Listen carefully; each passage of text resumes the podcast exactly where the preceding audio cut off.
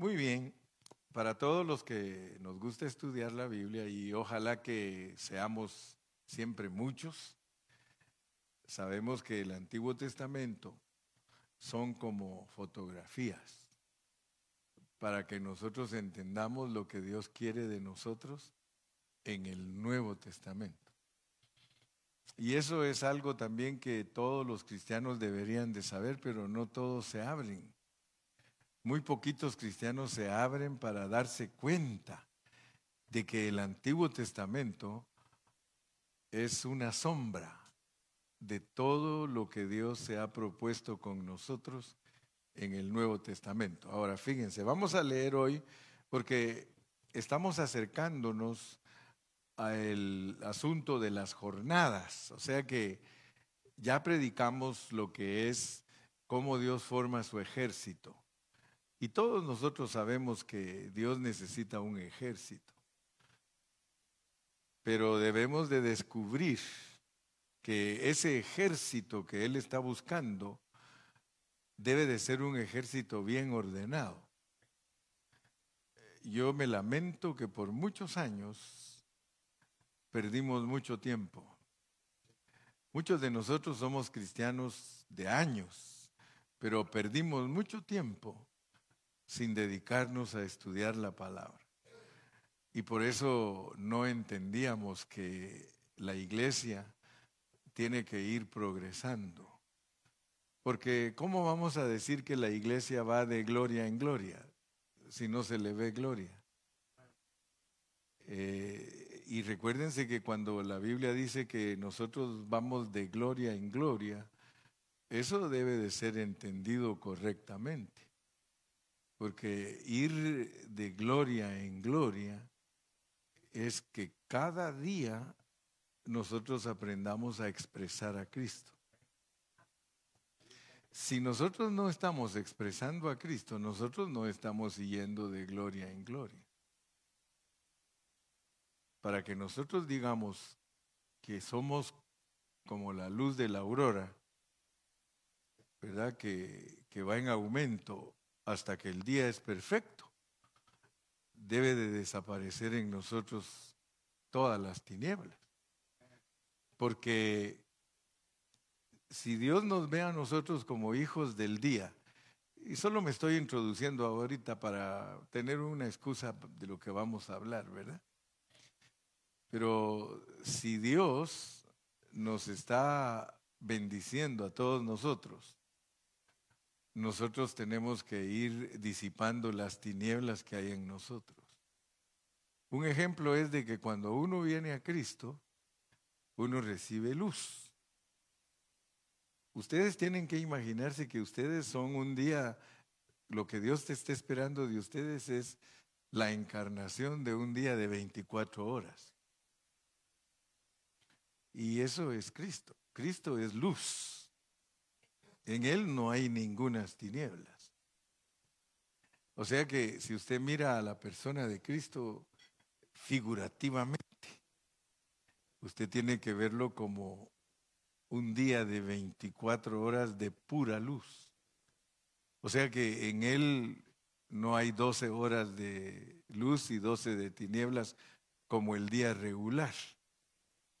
Ahora, cuando nosotros vinimos a Cristo y lo aceptamos, es posible que cuando lo aceptamos, por lo menos empezamos con unas cuatro o seis horas de luz.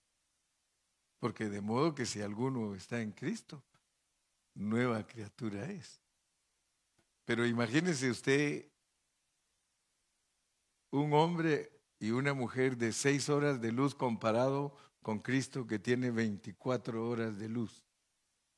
¿Cómo cree que se ve usted con él? Se ve morenito, ¿no? se ve un poco negrito, ¿verdad? Porque usted va a decir, bueno, si mi Señor tiene 16 horas de luz o 18, o perdón, 24, y yo apenas tengo 6, me faltan 18. Pero ese es el mensaje del Evangelio.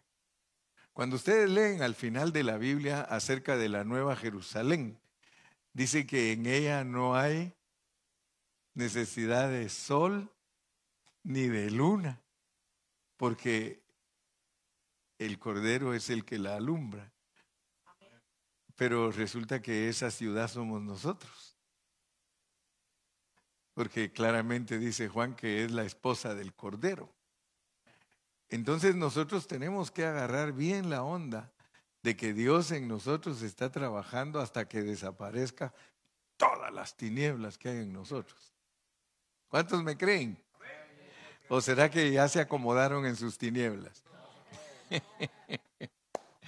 Yo creo que no nos podemos acomodar, hermanos, en nuestras tinieblas. Entonces, noten ustedes, vamos a empezar a hablar hoy de la preeminencia del arca. La preeminencia del arca del pacto. Porque si nosotros no sabemos leer el Antiguo Testamento, ¿cómo lo vamos a encajar con el Nuevo? Si, si ese es el trabajo que Dios nos ha dado, esa es la tarea que Dios nos ha dado de encajar el Antiguo Testamento con el Nuevo. Pero no en una forma legalística ni en una forma judaizante, porque muchos así lo, lo toman. Si ustedes ven, hay grupos de todos colores y sabores. Está el grupo de los mesiánicos, que ellos lo que quieren es eh, que la gente sea judaizada ya no digamos los judíos que cuando leen el Antiguo Testamento dice la Biblia que tienen un velo. Que cada vez que la leen dice que hay un velo que no los deja ver. Pero usted y yo no tenemos velo, porque dice que cuando nos volvemos a Cristo, ¿qué pasa?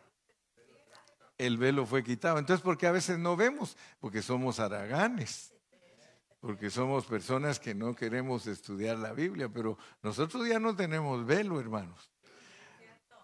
Ahora usted, usted debe saber de qué es lo que está hablando el contexto cuando dice que tienen velo.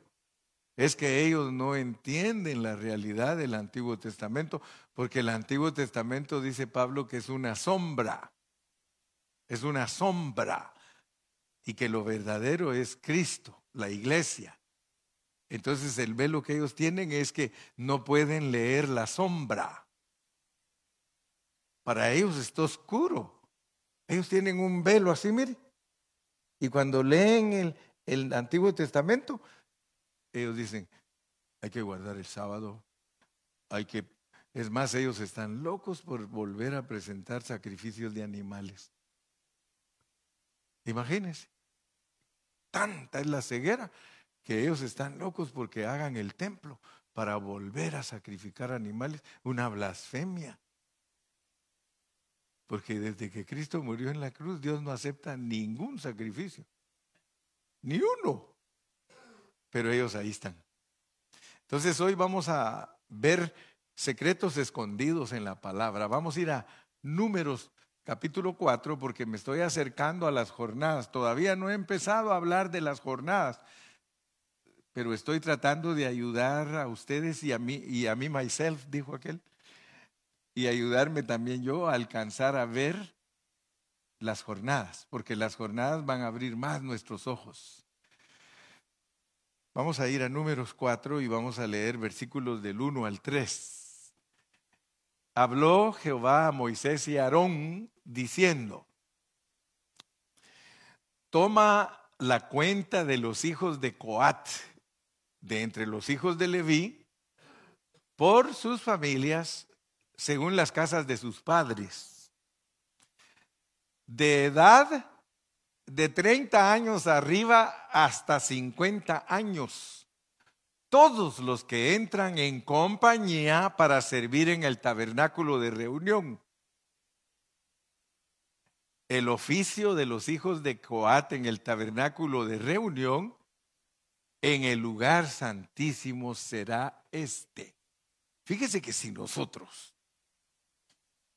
tenemos velo, nosotros no sabemos cómo interpretar esos pasajes que son para nosotros, hermano. ¿Cuántos creen que son para nosotros? Fíjese que muchos creen que el Antiguo Testamento no es para la iglesia. Pero gracias a Dios por el apóstol San Pablo. Porque Él es el que nos dice, miren, dice, todo, todo, todo lo que hizo el pueblo de Israel, dice, sombra, pero la realidad, Jesucristo. ¿Y para qué se escribió? Dice, para amonestarnos a nosotros. Hermano, si usted no es un buen cristiano, usted no va a recibir ninguna amonestación de parte de este pasaje y toda la escritura es inspirada por Dios. Dice que nunca fue traída esa escritura por voluntad humana, sino que esa escritura fue traída por dirección del Espíritu Santo. Y cuando Dios puso a esta gente a hacer todo eso, hermano, dice en inglés, guess what? estaba pensando en nosotros. Fíjese qué poderoso es el Dios que nosotros tenemos que pone a un pueblo a hacer historia. Pero pensando, pensando en alguien más, pensando en nosotros. Entonces, estos pasajes son para nosotros. Pero las riquezas que están ahí escondidas en ellos tienen que ser encontradas por nosotros. Vamos a leer Lucas 3:13, Lucas 3:23, Lucas 3:23. Porque yo quiero que ustedes pongan atención porque ahí están los tesoritos escondidos. Allí están los tesoritos escondidos y en esta noche los vamos a sacar. En esta noche vamos a sacar esos tesoritos. Mire, Jesús mismo al comenzar su ministerio era ah, como de 30 años. Usted leyó conmigo que dice, habló Jehová a Moisés y a Aarón diciendo, toma la cuenta de los hijos de Coat, de entre los hijos de Leví, por sus familias, según las casas de, su, de sus padres, de edad de 30 años arriba hasta 50. Usted me va a decir a mí, hermano Carrillo, ¿y qué quiere decir eso? Quiere decir que usted, si es un verdadero sacerdote de Dios, tiene que servir al Señor de 30 a 50. Y qué bueno, hermano Carrillo, yo ya me voy a retirar entonces. Qué bueno, hermano Carrillo, yo no sabía eso y ahora me voy a retirar. Hermano, para nosotros son cosas espirituales. Allá literalmente ninguno de ellos podía servir a Dios después de los 50 años. Sí se quedaban ahí en el templo ayudando, dice, porque eran expertos. Y siempre en el pueblo de Dios se necesita la experiencia.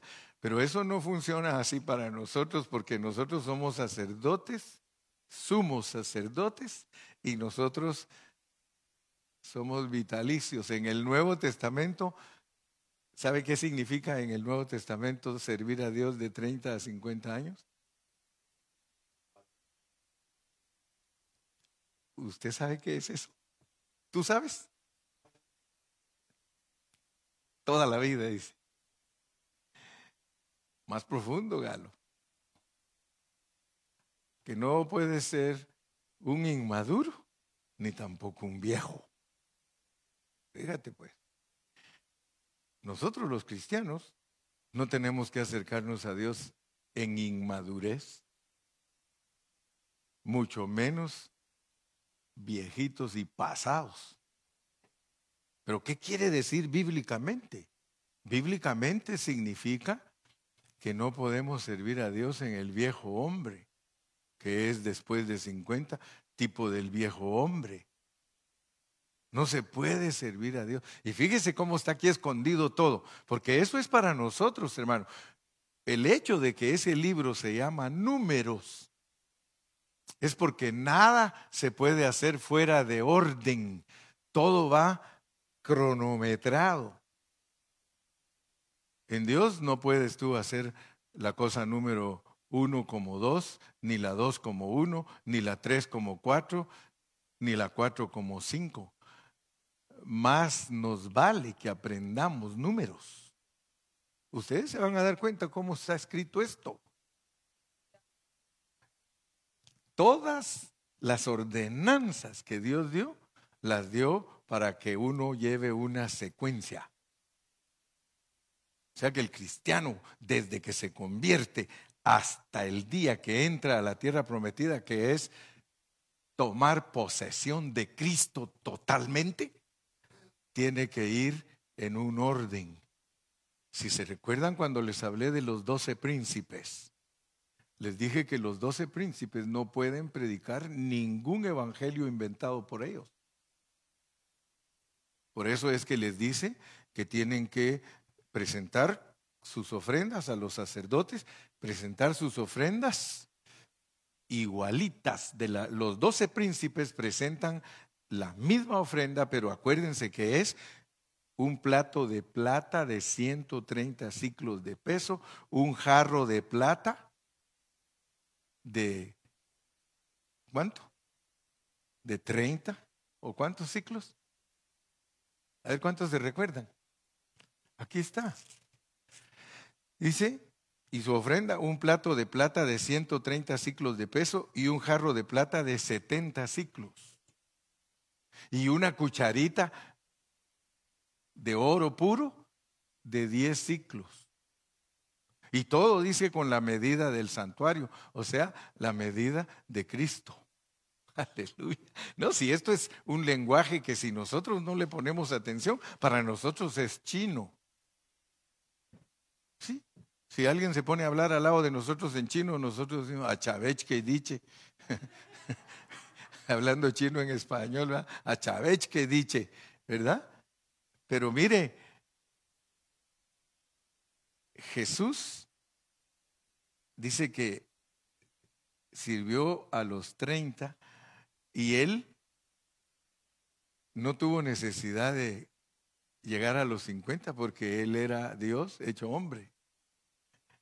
Pero en sí lo que significa de 20 a 30 es novedad de vida, una vida fresca. Entre los 30 y los 50 el hombre está en una vida fresca, fresca, fresca. Ya de ahí dicen, yo me recuerdo que había una mujer que decía, no, empezó a hablar de los hombres respecto a su edad y ya después de 55 en adelante se burlan de los hombres.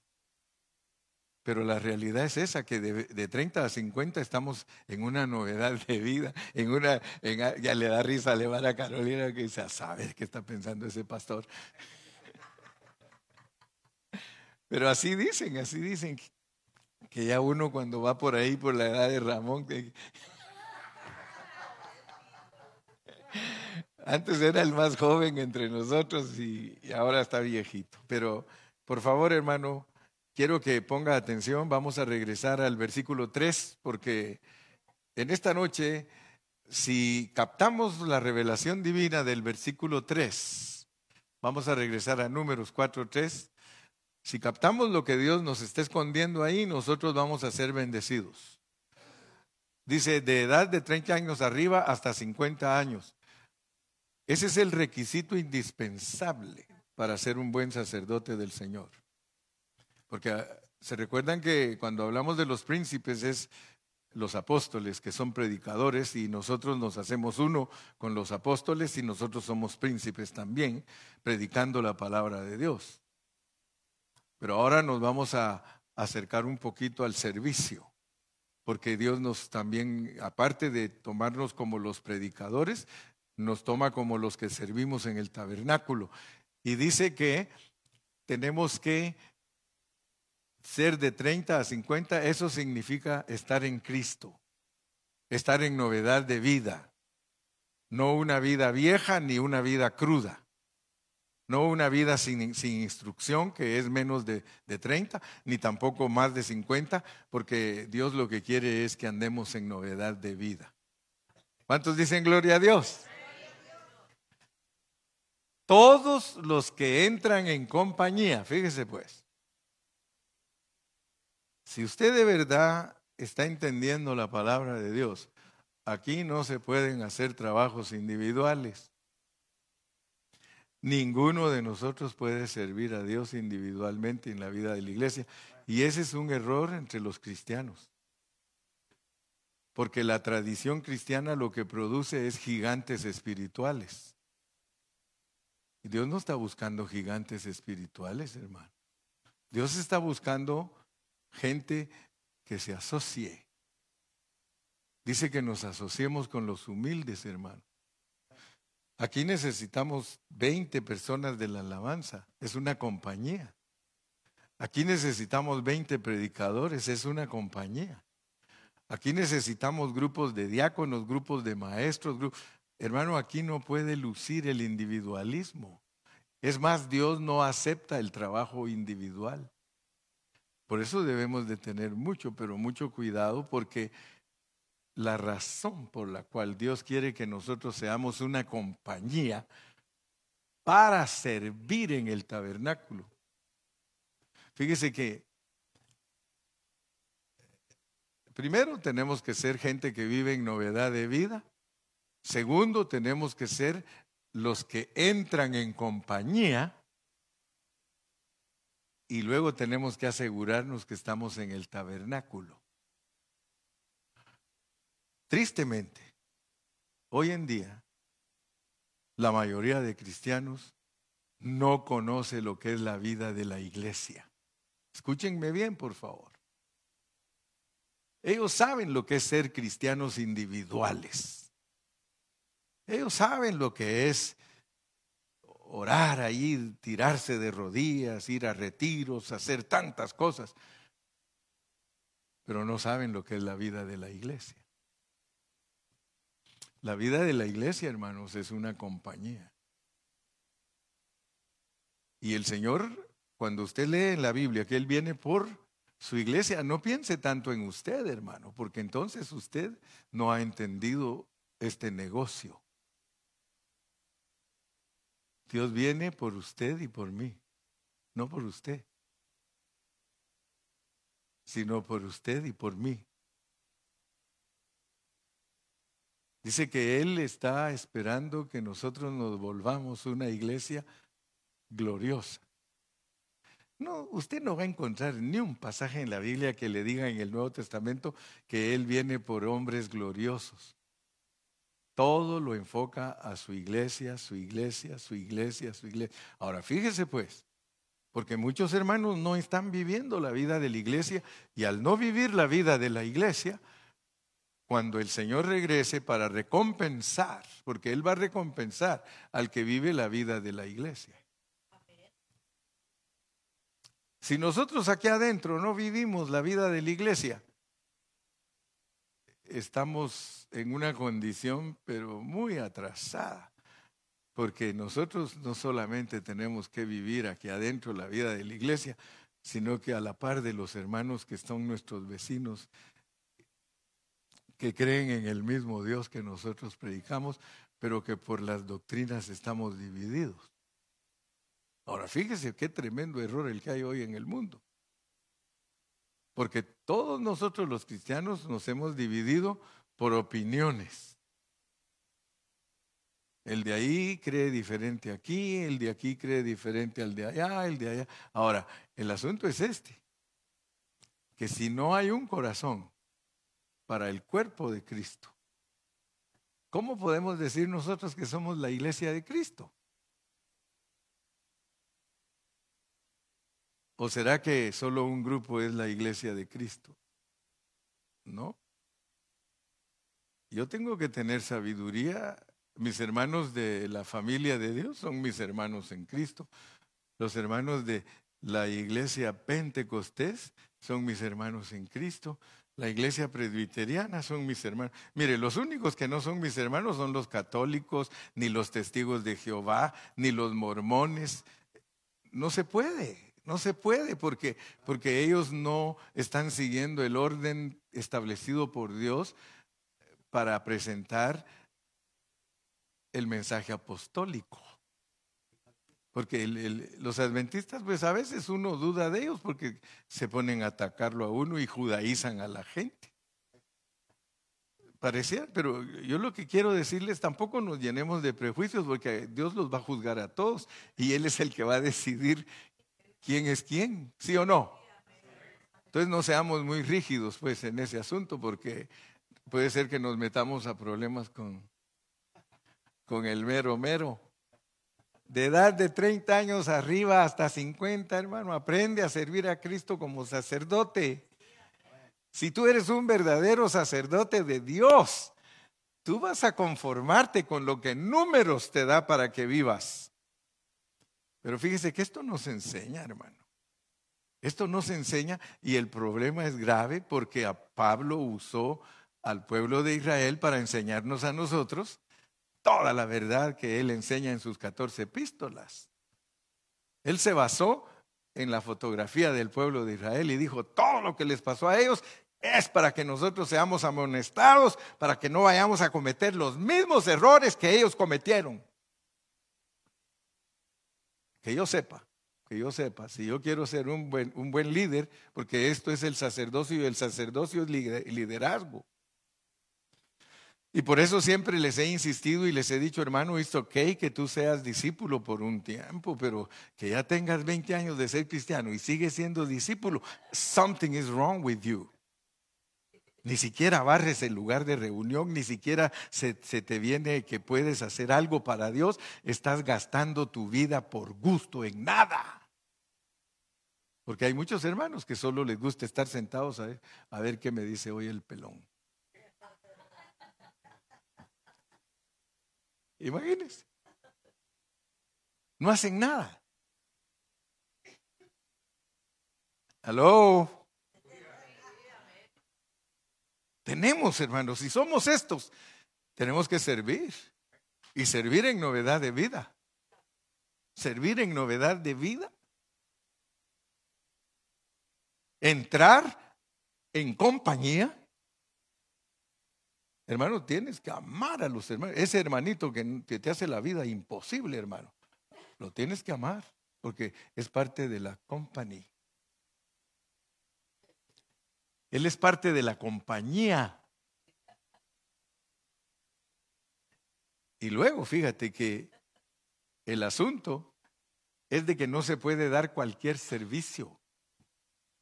No se puede dar cualquier servicio. Vamos a leer un versículo para que vean lo que está escondido aquí, porque aquí, aquí hay algo escondido, hermano. Aquí hay, aquí, mire un versículo nada más y ahí tiene incluido todo el Nuevo Testamento. Sirviendo a Dios en novedad de vida, porque de modo que si alguno está en Cristo, por los 30 años es estar en Cristo, hay que estar en Cristo para servir. Pero ¿de qué manera vamos a servir? Leamos lo que dice Pablo, Romanos 1.9. Romanos 1.9 nos dice de qué manera tenemos que servir, hermano. Porque testigo me es Dios a quien sirvo. ¿En qué? En mi espíritu.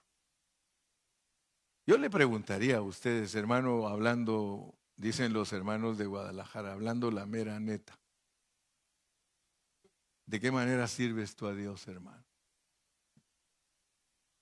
Porque si hay que servir, allá dice que hay que servir y aquí dice que hay que servir en el Espíritu, quiere decir que estamos de acuerdo con lo que leímos en números, porque en números dice que no hay que servir en el viejo hombre, no hay que servir en la carne. Ah, si toda la Biblia está, pero como dijo aquel, bien machada hace match, encaja perfectamente, hermano, servir en el Espíritu. ¿En qué? ¿En qué? En el Evangelio de su Hijo. Porque muchos presentan otro Evangelio, hermano. Hay quienes están sirviendo en la carne y otro Evangelio.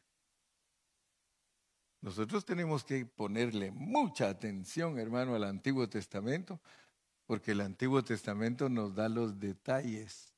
Si nosotros queremos cumplir con este versículo del Nuevo Testamento, mire, porque testigo me es Dios a quien sirvo en mi espíritu. En números nos dicen que sirvamos. Y nos dicen que sirvamos de 20, perdón, de 30 a 50, no en el viejo hombre, sino en el espíritu. Y luego dice que en el Evangelio de su Hijo, el servicio es en el tabernáculo, porque el tabernáculo nos enseña la encarnación de Cristo. O sea que nosotros tenemos que saber predicar el mensaje de los apóstoles. Pedro, cuando le dijo Cristo, ¿quién dicen los hombres que soy, Pedro? Tú eres el Hijo. Y le dijo, sobre esa gran verdad que has dicho, edificaré mi iglesia. La iglesia está edificada sobre el Evangelio del Hijo. La iglesia está siendo edificada, hermanos, sobre el Evangelio del Hijo. Nosotros no estamos autorizados a predicar lo que nunca predicaron los apóstoles. Los apóstoles todos estaban convencidos de que Él era el Hijo de Dios. Tú eres el Cristo, el Hijo del Dios viviente. Ahora, noten porque no lo quiero hacer tan largo y es viernes y ustedes ya siento que quieren comerse un tamalito y tomarse un champurrado. Por eso no se los voy a hacer tan largo, pero quiero que ustedes se den cuenta. Y no se nos olvide nunca, hermano, no se nos olvide que nosotros tenemos que servir en Cristo, en el Espíritu y en compañía. Eso nos reveló números. Tenemos que servir en Cristo, en Espíritu y en compañía. Ahora noten ustedes que hay una secuencia. Hay una secuencia. Y esas cosas, regresemos a números, por favor. Números 4.3. Esa secuencia, hermano, esa secuencia de servir en Cristo, en espíritu y en compañía, es por una razón, hermano. En Cristo de 30 a 50. En el espíritu, sirviendo y en compañía, sirviendo en el Espíritu. Ahora, si ustedes ponen atención a ese versículo, servir en el tabernáculo de reunión. Yo les pregunto, ¿cuántos de nosotros estamos sirviendo en el Espíritu en el tabernáculo de reunión? ¿Cuántos de nosotros estamos sirviendo pero debemos de entender lo que es servir en el tabernáculo de reunión. Porque servir y servir en el Espíritu son dos cosas distintas. Servir y servir en el, en el Espíritu. Por eso noten cómo está completado eso. Servir en el tabernáculo de reunión es en el Espíritu. Si ustedes me oyen a mí cosas por favor, pongan mucha atención. Servir en espíritu es el equivalente de servir en el tabernáculo de reunión, es servir en el espíritu. ¿Por qué? ¿Por qué? Porque el servicio se tiene que hacer en el lugar santísimo en el lugar santísimo. Y el lugar santísimo, ahí está la presencia de Dios. Si nosotros no estamos haciendo nuestro servicio en el tabernáculo de reunión, nosotros estamos falseando la otra parte del versículo. Porque tenemos que entrarle parejo, de 30 a 50 años, en Cristo entrar en compañía para servir en el tabernáculo, para servir en el Espíritu. Pablo lo dice, porque testigo me es Dios a quien sirvo en mi espíritu. Pablo es el que nos da las claves. Pablo es el que nos abre los ojos para que nosotros entendamos que números nos está dando una secuencia. Una secuencia que nosotros tenemos que tener 30 años y hasta 50 para ser los sacerdotes que sirven en frescura. Luego tenemos que entrar en compañía. Tenemos que entrar en compañía a este ministerio. Por eso yo nunca he creído que los hermanos que andan sueltos, que me digan a mí que son siervos de Dios. Todos nosotros somos una compañía, hermano. Y más te vale que te unas a tus compañeros porque a los compañeros los ungen con óleo. Porque tenemos un compañero que a él le dieron más óleo. Pero todos nosotros fuimos ungidos con óleo. ¿O no fue ungido el tabernáculo? Porque el tabernáculo representa a Cristo, a la iglesia, a Dios. ¿Sí? Entonces, por favor pónganme atención porque voy a dar un poquito nada más de algo que nos va a ayudar. Hay algo que nos va a ayudar que, que yo lo apunté. Sí. Para que ustedes vean que el, el tabernáculo representa el mover de Dios. Por eso el altar de bronce tiene palos con anillos para llevarlo cargado. Ustedes saben que los hijos de Coat llevaban cargado el altar de bronce. El altar del incienso tiene también palitos para llevarlo cargado. El arca tiene palitos para llevarla cargada. Por lo tanto, el tabernáculo con todos sus utensilios representan al Cristo que se mueve y que para, que se mueve y que para. 42 veces en, el, en 40 años el pueblo de Israel 42 veces lo armó y 42 veces lo desarmó. Entonces, el Cristo que nos vino a visitar, que es Dios hecho carne, que es el tabernáculo verdadero, porque él mismo lo dijo. Destruid este templo, dijo, y en tres días lo reedificaré. Ese que nos vino a visitar es para el mover de Dios, para el mover de Dios.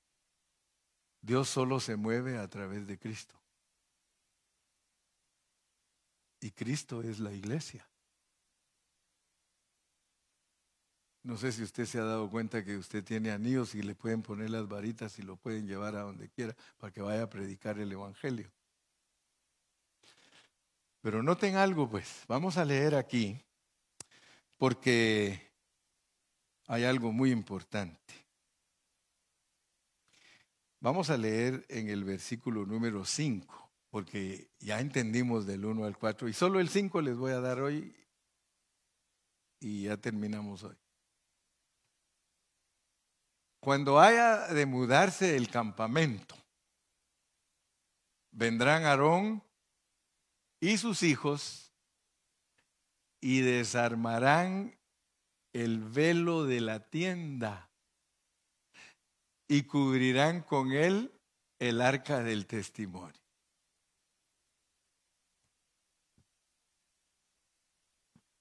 Cuando haya de mudarse el campamento, Vendrán Aarón y sus hijos y desarmarán el velo de la tienda. Por eso les dije que el mensaje de hoy es la preeminencia del tabernáculo. Porque el velo es el lugar santísimo. Ahí atrás de ese velo está el lugar santísimo. Y en el lugar santísimo está el arca. Lo primerito que nosotros debemos de saber como cristianos es que en el mover de Dios lo que más se cuida cuando se va a mover la iglesia, lo que más se cuida es a Cristo. Hay que cubrirlo. El arca del testimonio es Cristo. Hay que desarmar el velo de la tienda y cubrirlo y cubrir con ese velo, cubrir el arca del testimonio. Quiere decir que en los números, en los números, es importante la secuencia. porque si no, no se llamaría números. Primero, hay que ministrar en novedad de vida. Segundo, entrar al ministerio buscando los compañeros. Tercero, en el espíritu, el servicio, cuidando la presencia de Dios. Fíjense que eso es tremendo, porque si nosotros entendemos lo que Dios nos está diciendo, es de que como sacerdotes no podemos tener cualquier secuencia ni cualquier orden. Hay un orden divino. Hay un orden establecido para que la iglesia haga las cosas. No tenemos que andar buscando libros para ver cómo se hacen las cosas si la Biblia tiene la revelación. Aquí en la Biblia está cómo debemos hacer las cosas. Fíjese, había que levantarse. Usted sabe que la nube, la nube era la que decía cuándo tenía que caminar el tabernáculo. Cuando la nube que estaba sobre el tabernáculo se movía, ellos tenían que mover el tabernáculo, desarmarlo, porque Dios los iba a meter, porque el propósito de Dios con su iglesia en las jornadas es meter la iglesia de experiencia a experiencia. De, por eso no podemos hacer lo mismo todo el tiempo. Porque si nosotros hacemos lo mismo todo el tiempo, vamos a hacer Efraín una torta no volteada, quemada totalmente de un lado y del otro lado cruda. Hay muchas cosas que nosotros no sabemos porque no nos la han enseñado. Hay muchas cosas que nosotros tenemos años de estar en la misma jornada. Y la palabra del Señor dice que nosotros tenemos que ir de gloria en gloria. Nosotros tenemos, mire, por eso le doy gracias a Dios, porque a veces a mí me dicen, hermano, ¿por qué no hace tal cosa? Le digo, eso lo hice ya hace como 20 años. Hace poco vino un hermano que lo trajo una hermana. Y después que terminé de predicar me dijo, me caes bien. Me dijo, pero siento que en esta iglesia falta más el mover del Espíritu. Así me dijo. Sí, le digo. ¿Cómo qué? Le digo. Es que tienes que experimentar el poder de Dios sobrenatural. No, mi hermanito, le digo, eso es de niños. Eso ya lo pasé hace años, le digo. ¿Cómo me vas a volver atrás? Yo votaba a la gente, la despeinaba, le digo, eso ya pasó yo ya no soy de esa clase de cristianos. Quiero decirte, no es pedante lo que estoy diciendo. Todo el que se quede en una jornada, escúchame bien, no lo va a perfeccionar Dios. Eso no perfecciona, hermano. ¿Cómo me voy a quedar practicando cosas pasajeras? ¿Cómo me voy a quedar practicando, hermano, orar por los enfermos? Yo sí creo que Dios sana, claro que sí, sería un incrédulo. Pero no me puedo detener en esa jornada porque me voy a quedar niño dando vueltas en el desierto y cuando menos venga a sentir, ya se fueron todos.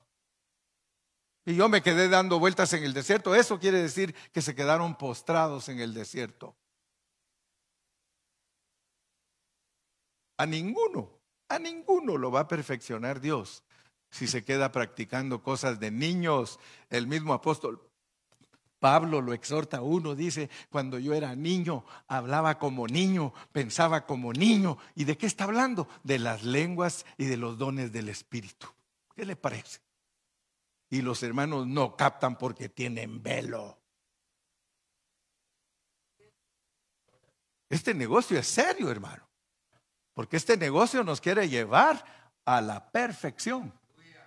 Yo predico un evangelio del que quiera llegar a la perfección. Yo no estoy interesado. Mire, si, si estuviera interesado en que se llene todas esas bancas, volvería a los legalismos de antes. Yo cuando la gente no venía a la iglesia los ponía en disciplina. Ahí estaba llenísima la iglesia, pero todos en disciplina. Ahora yo le digo, usted es responsable, no se haga de rogar, no falte a la iglesia, escuche palabra, crezca. Porque muchos hermanos no tienen ni siquiera la responsabilidad de seguir la secuencia de los mensajes del hermano Carrillo. Siga la secuencia y va a ver que usted va a ser instruido bien. Va a ser instruido bien. Porque yo no me siento que sea un pastor de esos que no saben instruir a sus ovejas. Yo me siento un pastor que le exijo a mi oveja que estudie la palabra. Pero no, no le digo que la estudie a su manera ni a mi manera, sino a la manera de Dios. Porque hay un orden en la mudanza. Hay un orden, hermano, para caminar. Si esto es para caminar, el hecho de que se desarme el tabernáculo es porque dice, vamos a entrar a otra experiencia. Tenemos que entrar a 42 experiencias. Y por eso cuando entremos a las jornadas, usted se va a dar cuenta por dónde va usted. A lo mejor ni ha salido de Ramesés. A lo mejor todavía está en Egipto.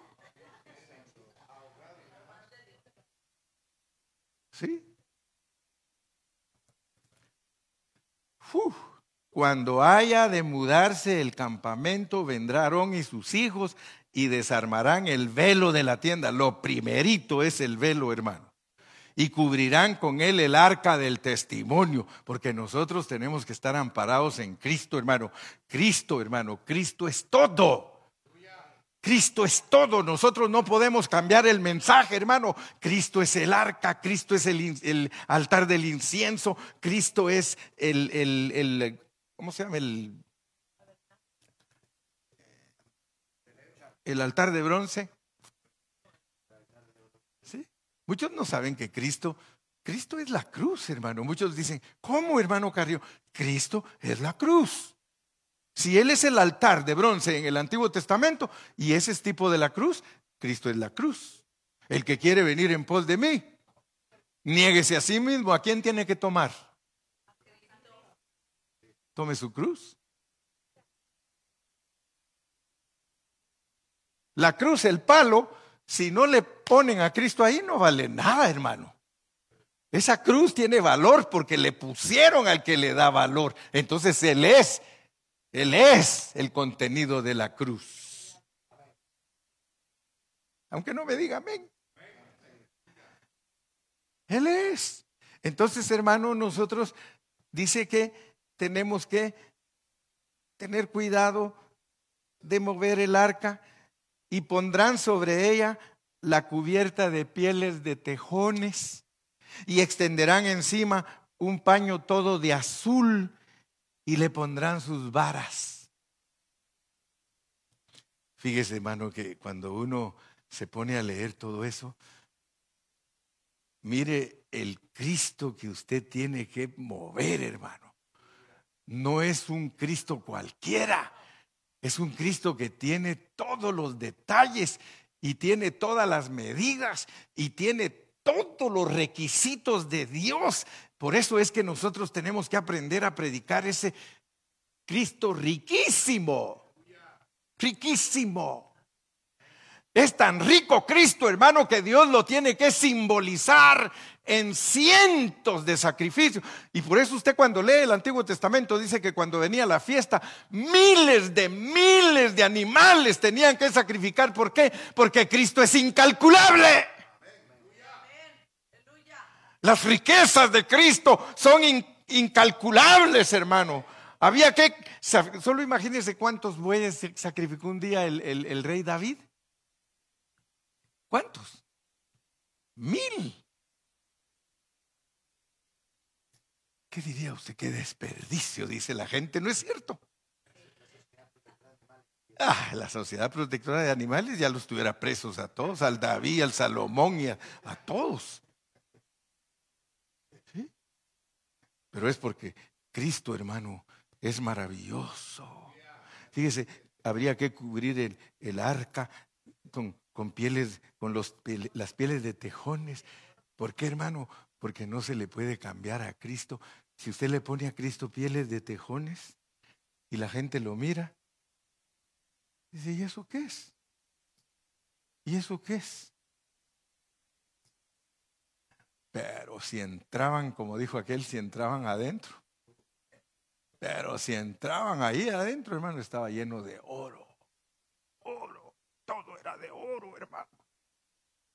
Pero por fuera hay que llevarlo exhibiendo pieles de tejones. Despreciado y desechado. Sin atractivo para que lo deseemos, hermano, porque cuando alguien entraba, por eso dice que hay que servir en el Espíritu adentro del tabernáculo. Porque nosotros podríamos ser sacerdotes ministrando por fuera, hermano. Van a decir, ¿y estos que ministran? Puras pieles de tejones. Pero nosotros les decimos a las personas, si tú supieras lo que es este Cristo, que aparentemente no tiene ninguna belleza, pero si supieras quién es, wow. Entonces yo te invito, te invito a que nos metamos allá adentro. Y ahí sí le puedes decir, vente, tú que estás afuera, vente para adentro.